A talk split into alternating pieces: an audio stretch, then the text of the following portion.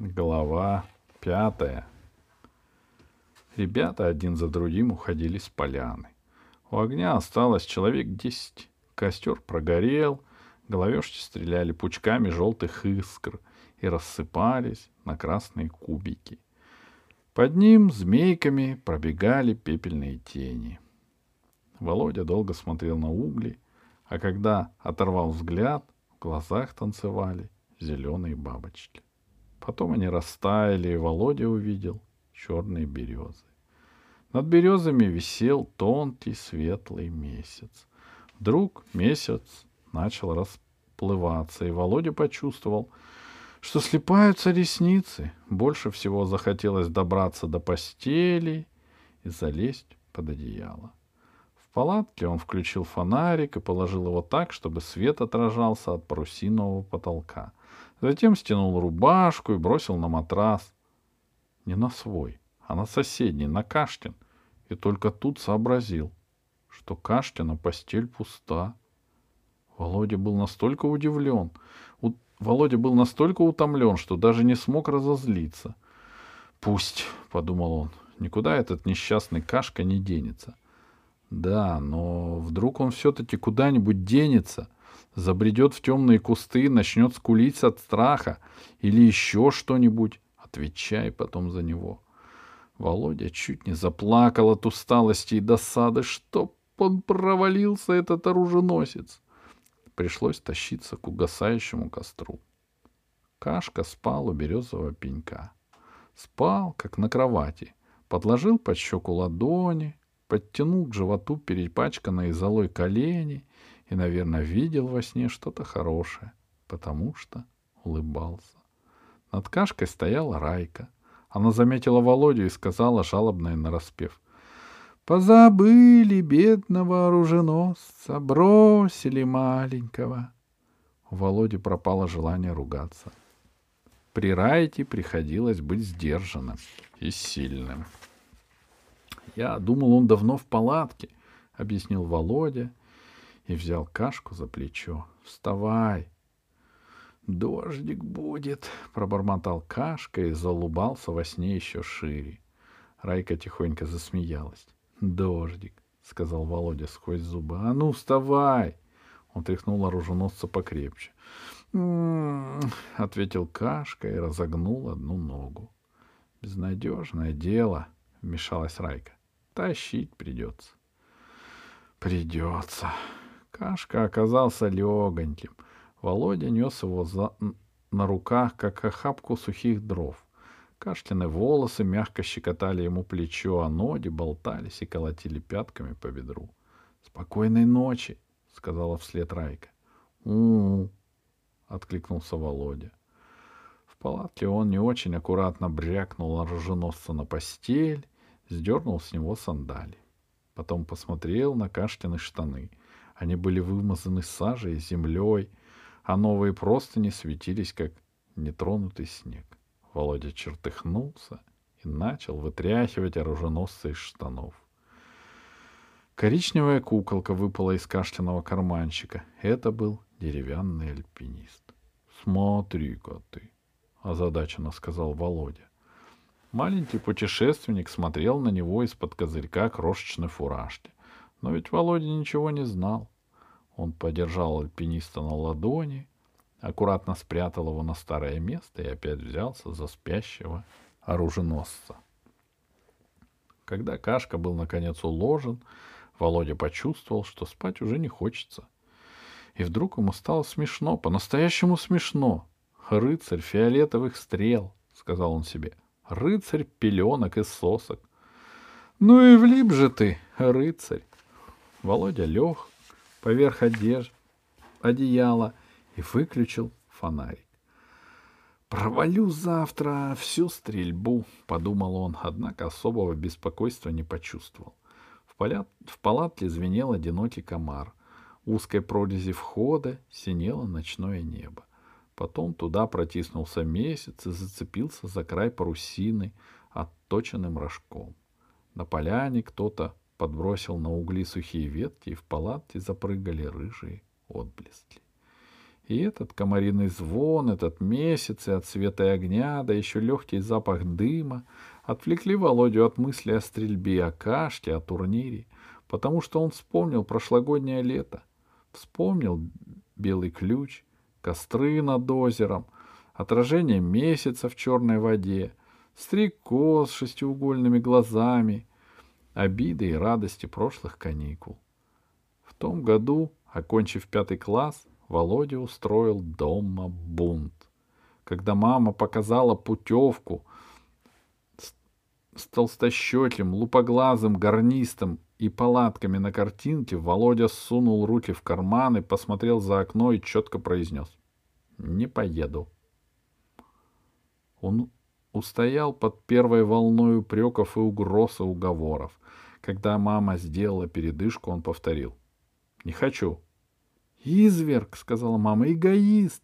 Я с таким трудом. Вот, подожди, приедет папа». Пришел папа, и все повторилось при нем. В заключении мама попробовала заплакать. Володя держался.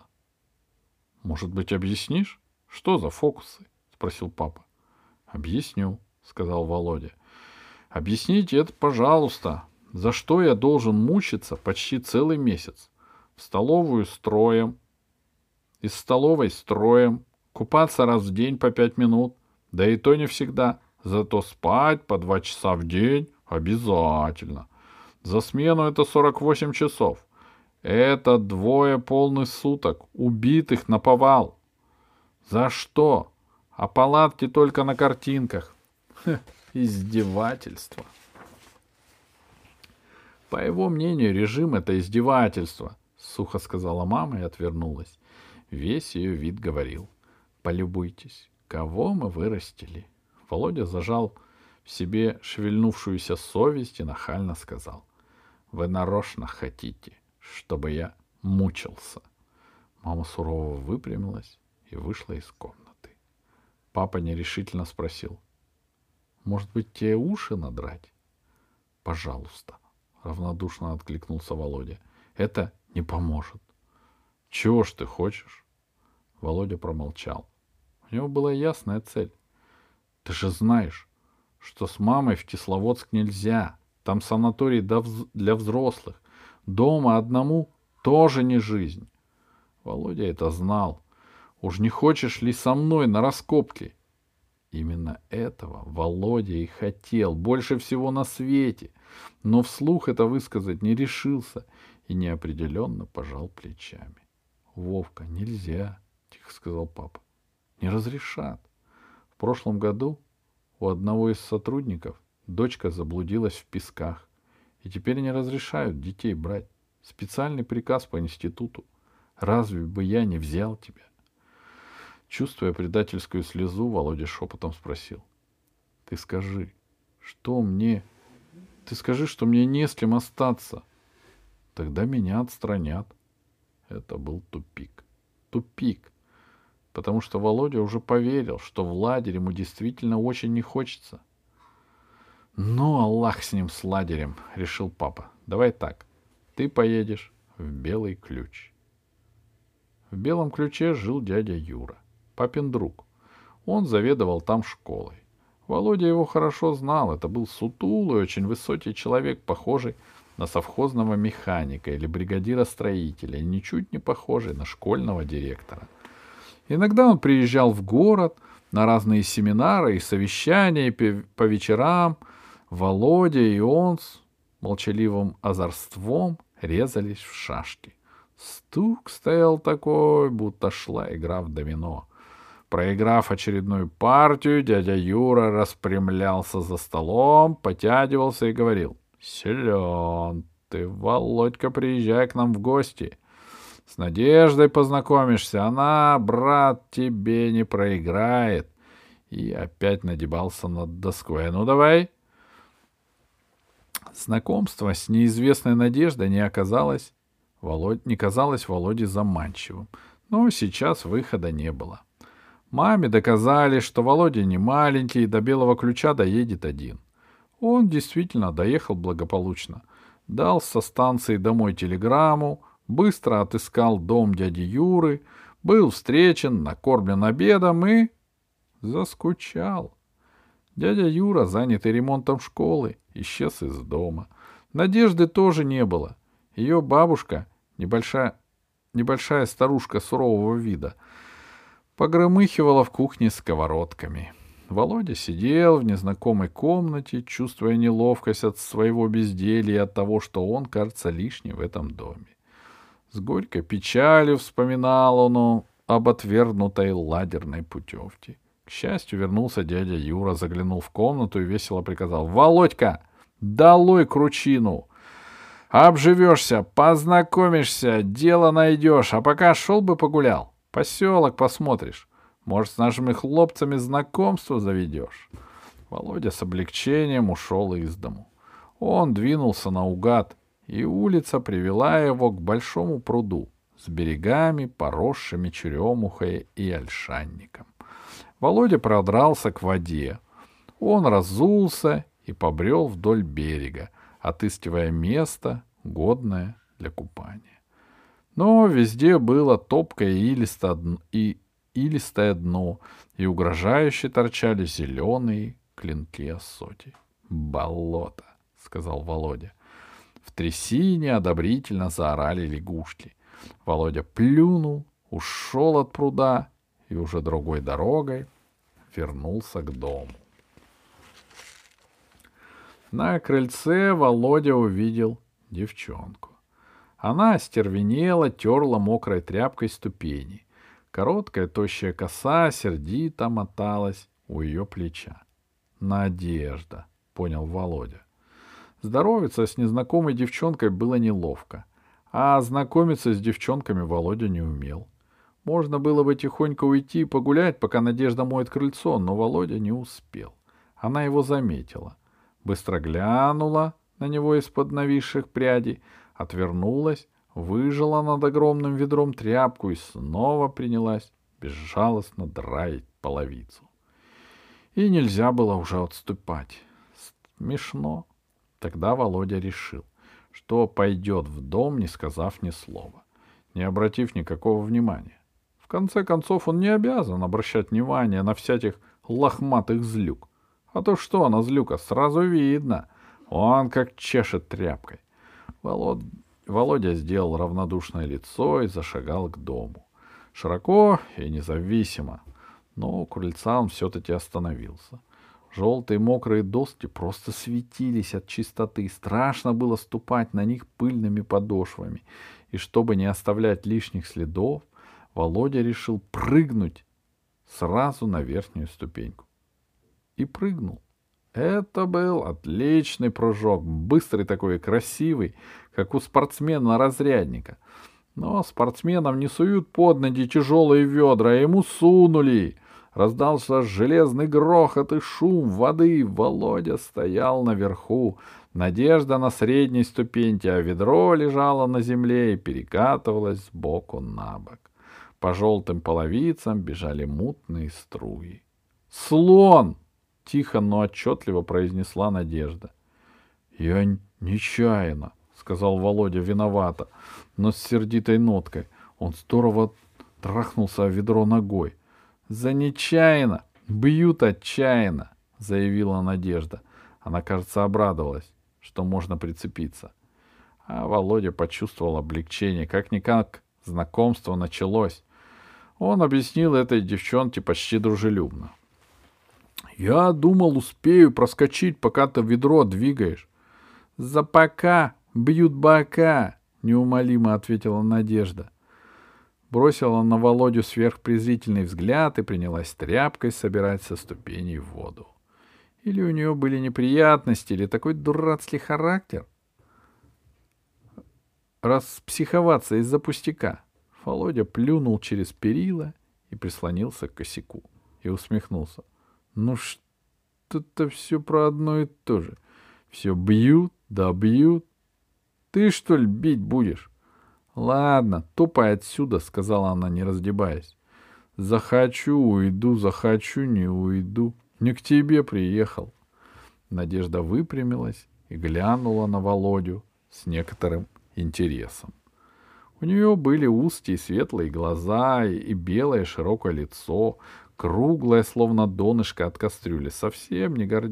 не годилось ей такое лицо, потому что сама Надежда была тонкая, вернее, худая и ростом не маленькая, наверное, с Володю. Смотрелась, смотрела она молча секунды три. Потом произнесла, чуть нараспев. «Подумаешь, не ко мне он приехал, а вот подумай. Больно надо, ходят тут стиляди всякие, полуштанник расписной». Она, видимо, намекала на его шорты с блестящими заклепками и новую рубашку, большую черно-желтую клетку. Ну и что? Не сам же он клепти ставил и клетки малевал. Или, может, ему в лохмотьях надо было приехать? Он даже не разозлился. Растерялся как-то. Вот дура ненормальная. Она подбоченилась и ехидно спросила. — А бывают нормальные дуры? — Бывают, обрадованно сказал Володя. Теперь он знал, как ответить. Бывают. Это которые знают про себя, что они дуры, и никуда не суются. Они нормальные считают себя умными. Это вроде тебя. Трах! Показалось Володе, что с крыши сорвался железный лист и плашмя хлестнул по щеке. Но это не лист. Это была надежде на ладонь, мокрая и твердая, и в тот же миг Надежда кошачьим прыжком отскочила шагов на пять. «Слопал, блин, еще хочешь, а?» Она выставила язык, свернутый в аккуратную трубочку.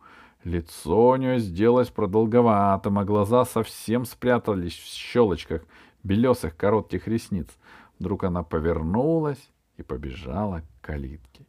Володя ощутил, как в нем наливается холодное тяжелое, словно ртуть бешенство. Он, прищурившись, смотрел ей вслед, а руки его действовали сами собой. Молниеносно отыскали в заднем кармане рогатку, одним рывком распутали резину, нащупали в другом кармане глиняный шарик. Володя даже и не думал, что может промахнуться. Он точно знал, что влепит ей твердую глиняную пулю между лопаток — прямо по тому месту, где колотится растрепанный конец тощей косы. И тогда девчонка завертится, взбрыкивая худыми ногами, и завоет на весь белый ключ. И он бы попал. Но проклятая надежда споткнулась и полетела носом в лопухи, а шарик свистнул над ней и угодил в корчагу. Эта посудина стояла на перевернутой бочке, слох, сохла после мытья. Получив глиняный заряд, она как-то неловко крякнула. От маленькой черной дырки вверх и вниз разошлись змеиные трещины, и корчага лопнула, как громадная оранжевая почка. Одна половинка осталась на бочке, а другая плюхнулась в траву.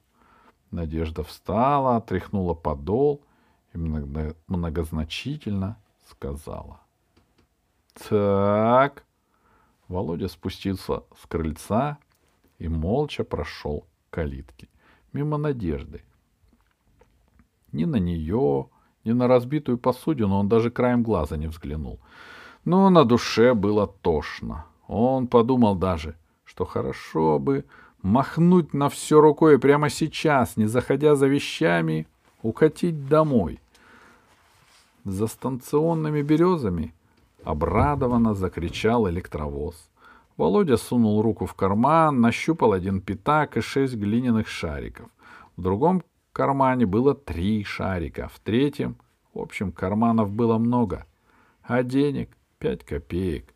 Остальные лежали в чемоданчике, а он стоял в доме. Володя почти час бродил по улицам Белого Ключа. Они заросли подорожником и одуванчиками. Даже в пыльных колеях упрямо торчали острые травинки. Было тихо и пусто. Прохожие встречались редко-редко. Только по тропинкам вдоль заборов сновали деловые коты, а по дороге вереницами ходили белые утки. На плетнях висели рыжие блестящие кринки — и напоминали Володе о неприятности с корчагой. На одну из кринок, неизвестно откуда, взлетел тощий петух.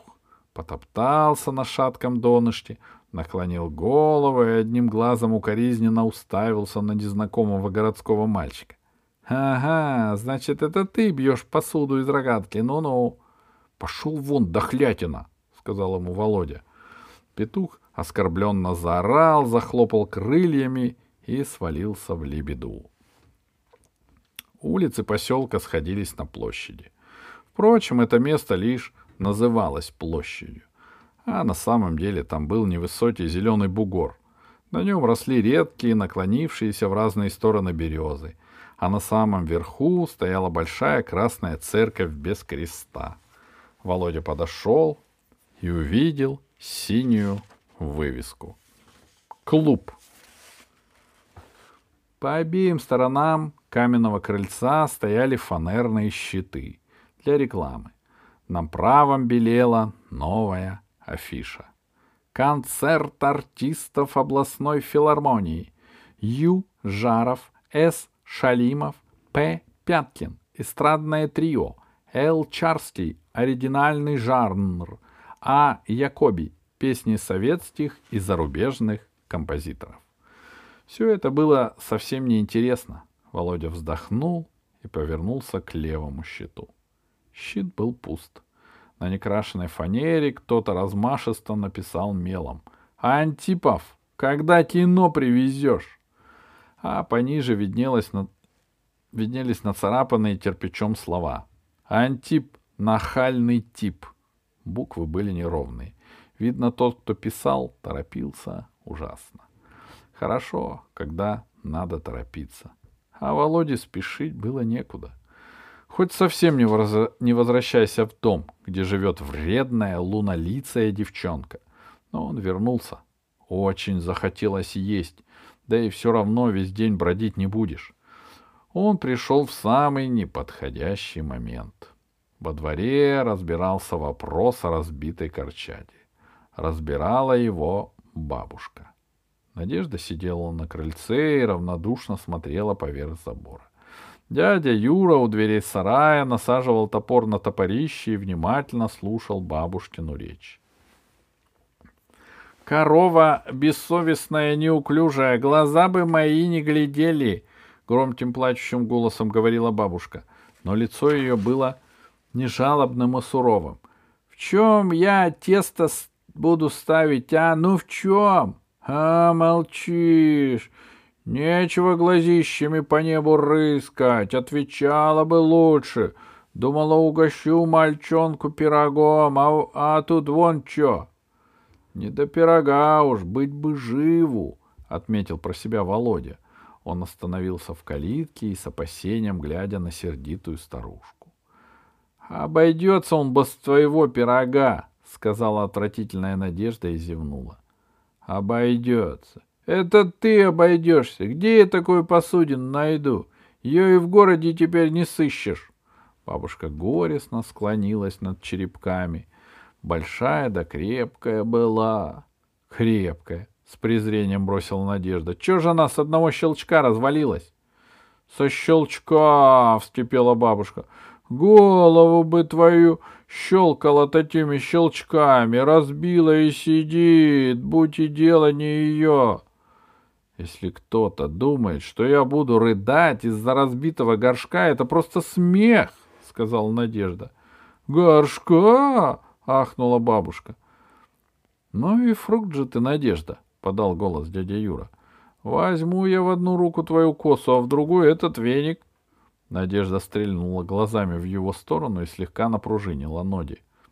— Если кто-то думает, что меня можно догнать, так это просто смех — а если кто-то думает, что пойдет сегодня в клуб на концерт, так это просто хохот, — заключил дядя Юра. — Ну и ладно, — заговорила Надежда. — Подумаешь, больно мне надо всяких фокусников смотреть, будто я нарочно ее разбила. Ну и ладно, идите сами в свой клуб. — Кислое дело, — подумал Володя.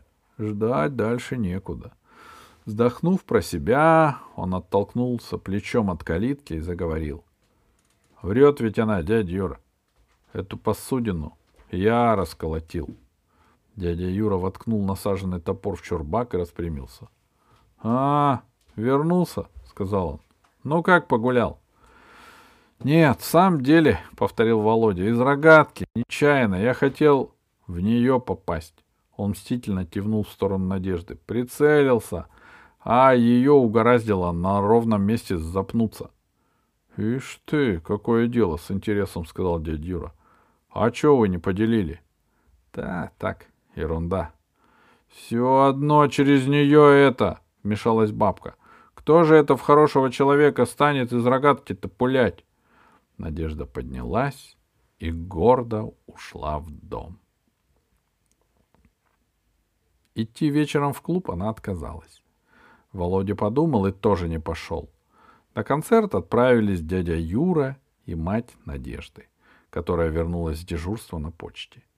Бабушка заняла у соседей корчагу и заводила на кухне тесто. Володя вышел на крыльцо, не зная, куда себя девать. Надежда кормила кур. Она покосилась на Володю, хмыкнула и сказала. — Заступник какой! Цып-цып-цып, жрите вы, прорвы. Больно мне надо, чтоб за меня заступались. Кажется, я никого не просила вмешиваться. Я не ради тебя вмешался, а ради собственной совести, — внушительно сказал Володя. Подумаешь, ради совести. Ты подумай, полезно, — ядовито предложил он. С беспокойством вспомнил, что разговор днем начинался так же, а закончился печально. Фиг с тобой, решил Волода. Буду молчать.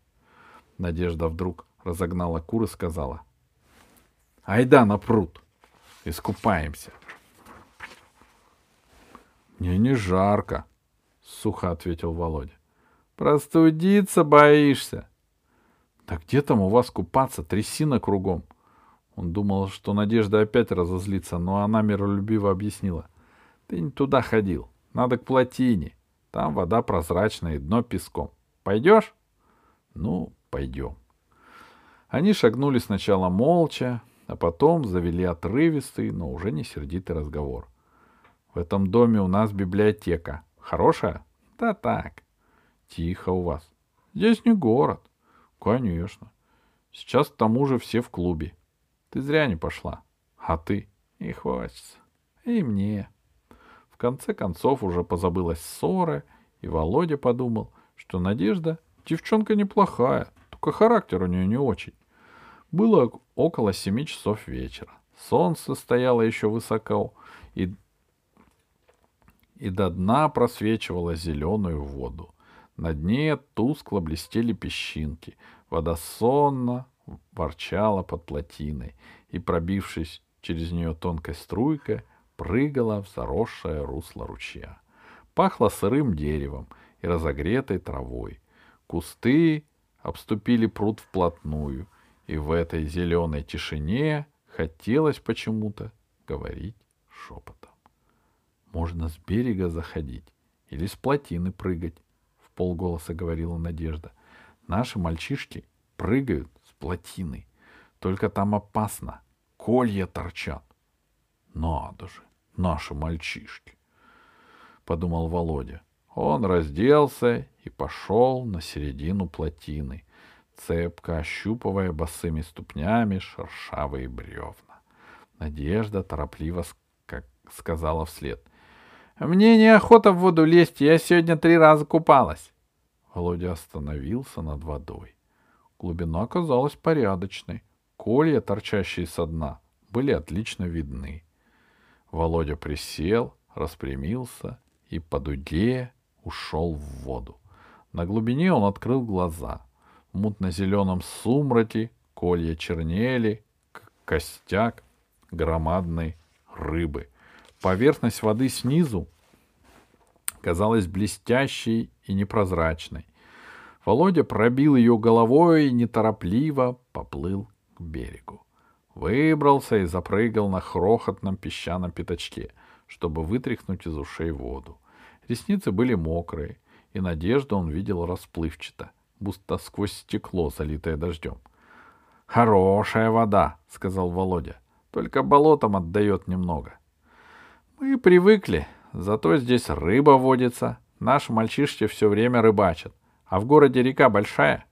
Конечно. У нас же сударь громадная. Поглядеть бы, а? Как-то по-хорошему доверчиво сказала Надежда. Разве ты никогда в городе не была? Была, конечно. Только все как-то мельком. Ну, в театре, в музей сходишь и домой пора. Ты приезжай, предложил Володя и сел рядом. У нас теперь летний трамплин построили. Планетарий скоро откроют. Пристань новую строят, чтобы танкеры с нефтью принимать.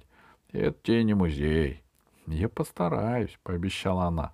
Только тут у нас тоже места хорошие, вот видишь. А почему такое название «Белый ключ»?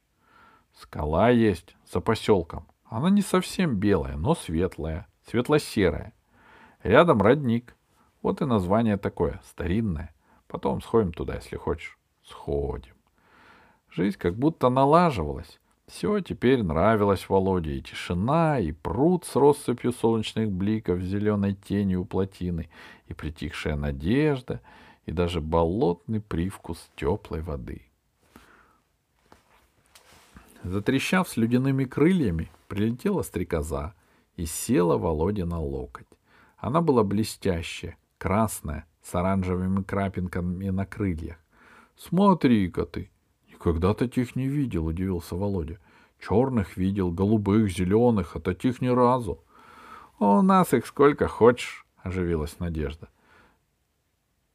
Держа локоть со стрекозой на весу, Володя разглядывал эту живую модель аэроплана. Ну и глазища. Смотри, в них солнце отражается. — Ага, — отозвалась Надежда. — Ты погляди, она же кружками отражается, а шестиугольниками. Знаешь почему? — Ой, верно, почему? У нее каждый глаз из мелких глазков состоит, как будто из ячеек таких шестиугольных. Вот и отражение такое. Это мне один семиклассник рассказывал, Борька Тимофеев. Он в нашем доме живет. Надежда молчала. Она прислушивалась.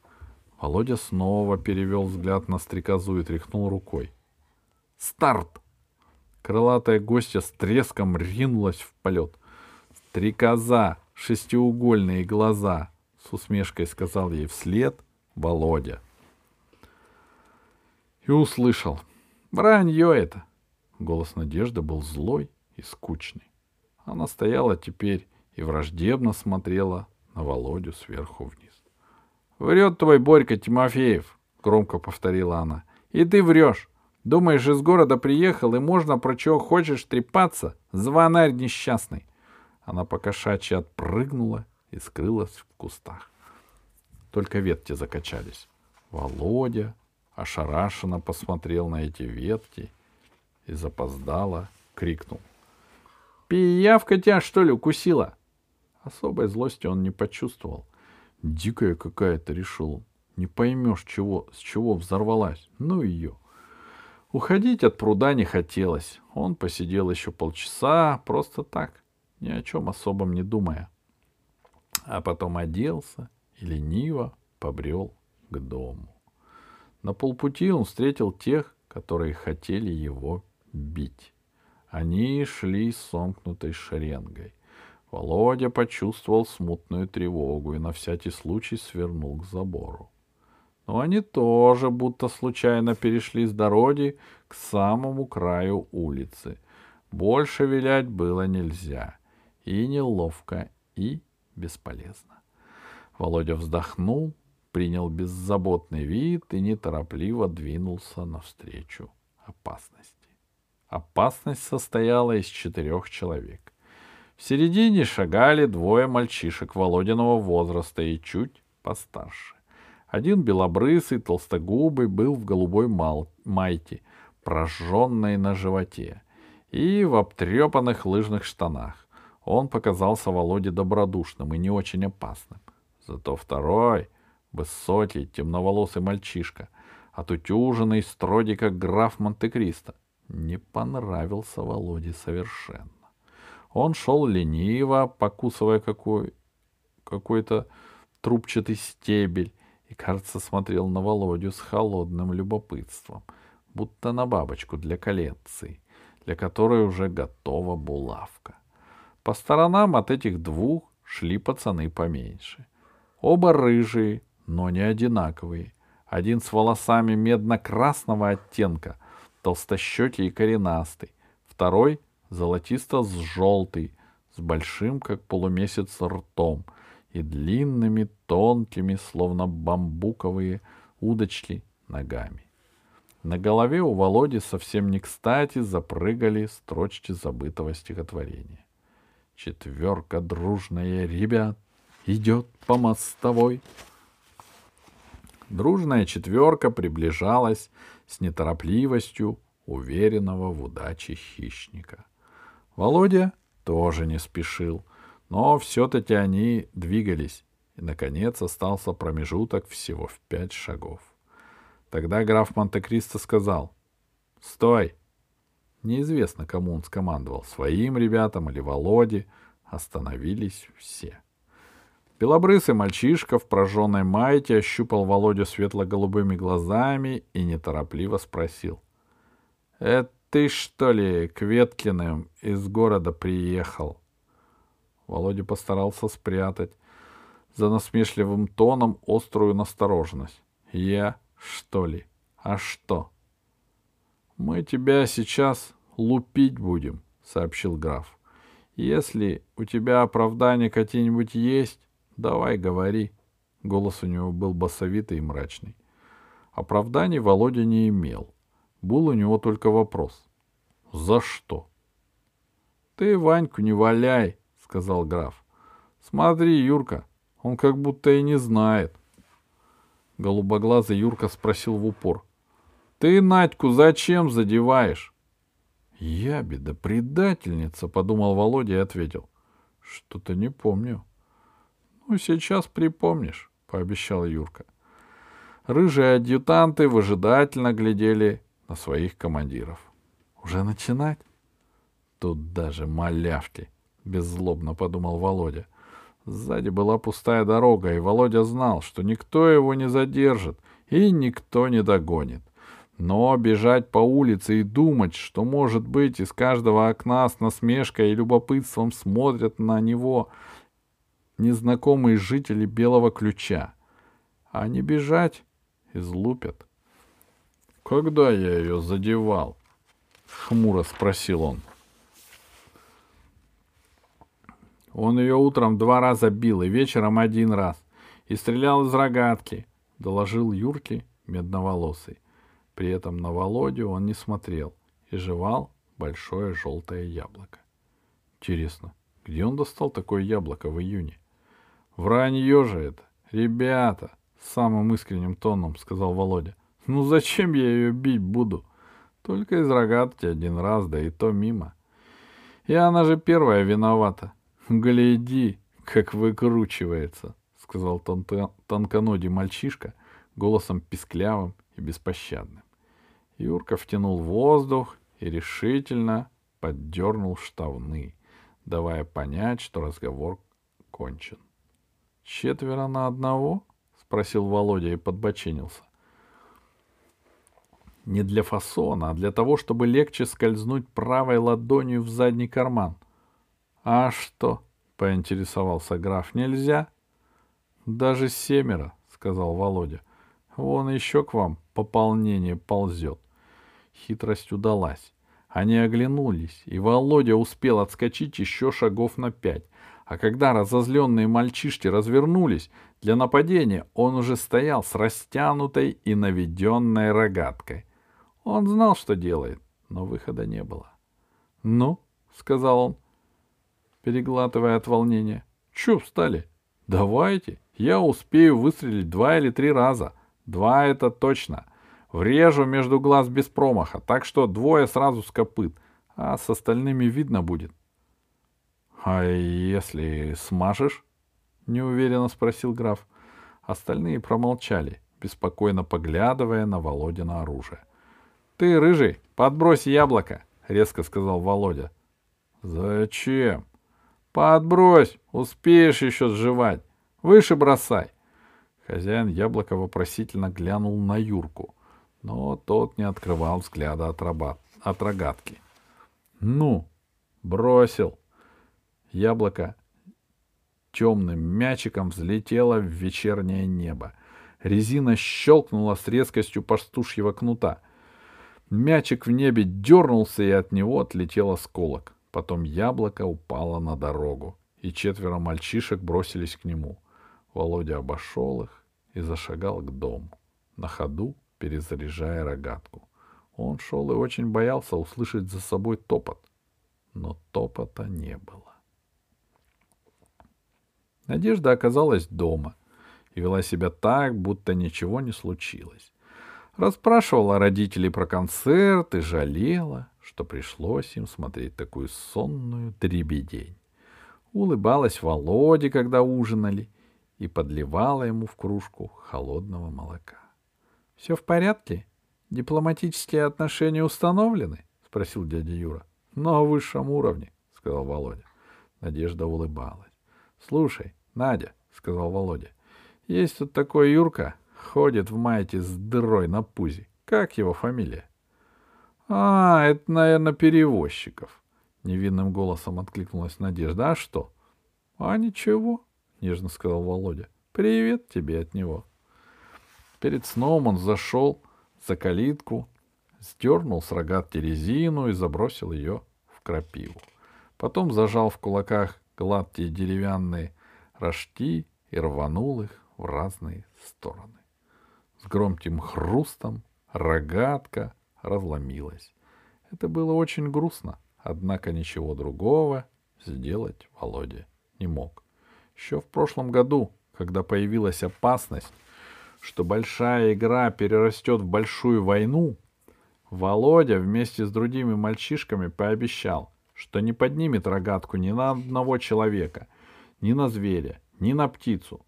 Это случилось на берегу ручья, когда Сережа Вересов поднял с земли своего белого почтаря, переманцанного кровью, и ничего не и ничуть не скрывая слез, сказал. Сперва в голубей стреляете, потом в людей будете, фашисты. Вот после так, того случая обе стороны и приняли закон об оружии. А сегодня Володя нарушил этот закон дважды. Утром Володя вышел на улицу. Больше всего на свете, в любых делах, он не терпел неясности. Поэтому все неприятные вопросы старался решать как можно быстрее. Жить так было спокойнее и проще. Сейчас его беспокоила мысль о здешних мальчишках. Драться с ними, со всеми он не мог, а жить здесь целый месяц и прятаться все равно нельзя, глупо это. Хуже всего именно то, что это глупо и смешно. Через несколько дней все ребята со смехом будут говорить, что в доме Веткиных живет новый мальчишка, которого надо поймать и отлупить. Многие даже не спросят, зачем это надо. Может, и не поймают, но от насмешек все равно не скроешься. А они страшнее кулаков. Володя шел серди... серединой улицы, зорко поглядывая по сторонам. Он ступал неторопливо и твердо, как человек, уверенный в своей безопасности. На улице было пусто. Лишь на следующем квартале он увидел первого местного жителя. Житель этот лет пяти или шести, в длинных, разлохмаченных внизу штанах и голый до пояса, сидел на верхнем бревне золотистого нового сруба. Он был погружен в мысли.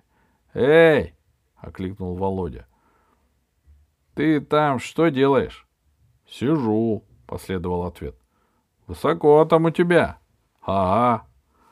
А дом, где Юрка перевозчиков живет, тебе ви- видать оттуда? Его откуда хочешь видать, сообщил местный житель. Вон он, ихний дом, с ведром на трубе. Ясно. Володя направился к дому с ведром на трубе. Драться будете? — оживился малыш. Видно, он был в курсе дела. — Там посмотрим, — откликнулся Володя. — Я отсюда буду глядеть, — сообщил мальчишка.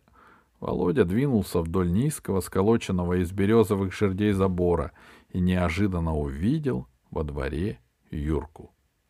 Тот вытаскивал из сарайчика рогатые деревянные козлы, на которых пилят дрова. Юрка тянул их за рога, и козлы упирались неструганными ногами, как живой и упрямый козел. Володя взялся за березовую жерть и махнул через ограду. Юрка воевался за вредным деревянным зверем и ничего не заметил. Володя остановился у него за спиной. «Привет», — сказал он. Юрка обернулся и медленно, раздеваясь и опуская руки. Он заулыбался растерянно и даже виновато. «Здорово!» — наконец ответил он. «Ты как это? Не через калитку?» «Да вот так. Через забор?» Не отвечая на улыбку, объяснил Володя. «Поговорить надо. Время есть?» «Да, есть». «Ну вот, тогда послушай», — начал Володя старательно, подбирая слова. «Я здесь буду жить целый месяц. Драться с вами мне неинтересно. Вас много. Я не боюсь. Но получится плохо. Вы меня каждый раз станете разделывать так, будто что будь здоров. Приеду я такой разукрашенный домой. Ну, что я нашим ребятам скажу? Они же не поверят, что тут все на одного нападают, потому что они до сих пор про такое свинство не слышали. В общем, если хотите, давайте один на один. По очереди. Во время этой речи Юрка неуверенно моргал и все время хотел что-то сказать. А когда Володя закончил, он опять растянул в улыбке толстые губы и махнул рукой. «Да брось ты это! Мы же просто так! Мы сперва не тебя, а Надьку бить хотели, а она повстречалась и разнылась, говорит, мне от приезжего Володьки и так досталось, а тут еще вы, говорит, заступились бы лучше. Мы пошли заступаться. Ее-то мы всегда отлупить успеем. — А за что? — с облегчением спросил Володя. — За многое, — сказал Юрка и снова яростно вцепился в деревянного зверя. — Подожди, — мешался Володя. — Надо на бок повернуть, а то не пролезть, давай. А, черт, по ноге въехала. Вчера этим же местом об ведро треснулся. Юрка, поднатужившись, притащил березовое бревнышко, принес из сарая пилу, Одну ручку пилы начал приматывать к старой диванной пружине, прибитой к стене. «Техника», — объяснил он с неловкой усмешкой. «Может, полегче будет». «Еще не пробовал?» «Не, пробовал. Вчера только придумал». «Ну и плюнь на эту технику. Ничего не выйдет. Я дома тоже устраивал. Все зря». «Разве у вас дома тоже печка есть?» «Раньше была». Потом новую квартиру получили с батареями. Да, еще небось газ. А тут что побед сварить, и то пилишь, пилишь. А ну давай, сказал Володька. Пилили молча. Тайком испытывали силу друг друга. Когда бревно распалось на два чурбака, Юрка заметил. А стреляешь ты классно. Отстрелялся теперь, подумал Володя и сказал. Тренировка. Долго тренировался. С прошлого года. Игра такая была. У нас в квартале три дома, и наш как раз посередине. И из тех домов ребята против нас были. Их между собой надо... Им между собой надо связь держать, а мы не даем. Тогда они придумали бутылки с записками по ручью пускать. Есть позади домов овражек с ручьем. Сначала еще почтовых голубей посылали. Да не вышло. Вот они и придумали эти записки. А с нашей стороны к ручью не подойти. Берег высокий, скользко. Весна была. Тогда и пришлось нам тренироваться. Бутылки в воде расстреливать. Ловко, одобрил Юрка. Покатал ногой березовый чурбак и спросил. Ты на наших озерах не был? Нигде еще не был. Завтра пойдем, предложил Юрка. У нас маленький бредешок есть. Он самодельный, из мешковин. Да ничего, таскать можно. Караси с тарелку попадаются. И в эту секунду, наверное, волшебник, который командует временем, сорвал какую-то пружину. Время рванулось и понеслось, как лыжник с трамплина. И когда Володя вспоминал потом белый ключ, ему казалось, что все события произошли за один день.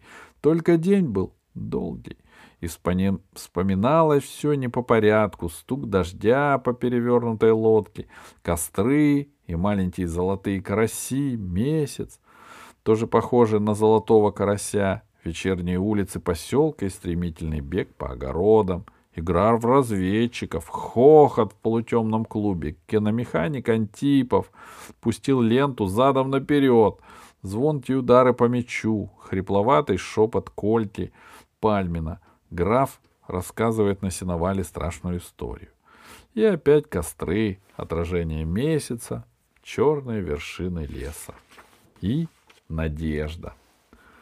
Была она какая-то разная. То гоняла в футбол с мальчишками и ходила на рыбалку, то вдруг встипала не из-за чего и, отругав ребят, убегала домой. То вдруг начинала жаловаться Володьте на остальных мальчишек, на всю скучную жизнь. А потом опять, как ни в чем не бывало, мчалась вместе со всеми в клуб, чтобы захватить в кинозале места получше. А когда помогали ремонтировать школу, взяла и вдруг мазанула Володю по щеке голубой масляной краской. А кисть была большая, шириной в ладонь. И все-таки Володя вспоминал об этой девчонке без обиды. Попрощались они хорошо, и Надежда шепотом попросила. — Ты еще приезжай. А осенью он получил письмо. — Здравствуй, Вовка. Ты не сердись, что я все время ссорилась, ладно? Это из-за Катьки. Она такая дура — я боялась, что она смеяться начнет, что мы все время вместе. Помнишь, когда мы на пруду сидели, когда ты только приехал, я разозлилась и убежала. Это я Катин голос в кустах услышала и думала, что она следит за нами. Это глупо, конечно. Надо было ее отлупить, вот и все. А когда ты уехал, я шла со станции и Катьку встретила. Я думала, она смеяться будет, что я тебя провожала, а она стала вздыхать и говорить, что хорошо, что ты уехал, а то она боялась в тебя влюбиться. Вот дура, верно? Без тебя скучно. Ты приезжай на будущий год. Все ребята про тебя спрашивают. А я говорю, что приедешь. Это было такое письмо, будто я не девчонка писала, без хитрости и ужимок, честное. И Володе вдруг до чертиков захотелось опять в белый ключ. Больше всего на свете захотелось. Если бы его тогда спросили, Куда он больше хочет? В кругосветное путешествие или в белый ключ? Он бы, наверное, махнул рукой на кругосветное путешествие. Володя дочитал письмо и засмеялся.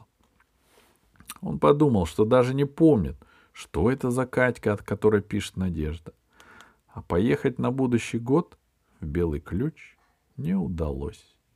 В мае у Надежды умерла бабушка. И, конечно, Веткиным было не до гостей. Володя уехал в лагерь «Синие камни». Он оказался здесь впервые, ему даже понравилось. Лагерь был небольшой, никто не гонял ребят строем в столовую и на прогулку, никто строго не следил, чтобы спали в тихий час. По-настоящему запрещалось только то, что действительно было опасно. Купаться в одиночку и уходить далеко в лес. Река крутила воронки, а лес, чем дальше, тем делался глуш, гу, глуше и темнее. Воспитателей в отрядах не было, были только вожатые. Жизнь у них оказалась нелегкая, и, наверное, поэтому особых развлечений придумать они не могли. Но и от скуки никто не страдал, потому что на ладерь накатывали волны. И последней накатила стрелковая волна.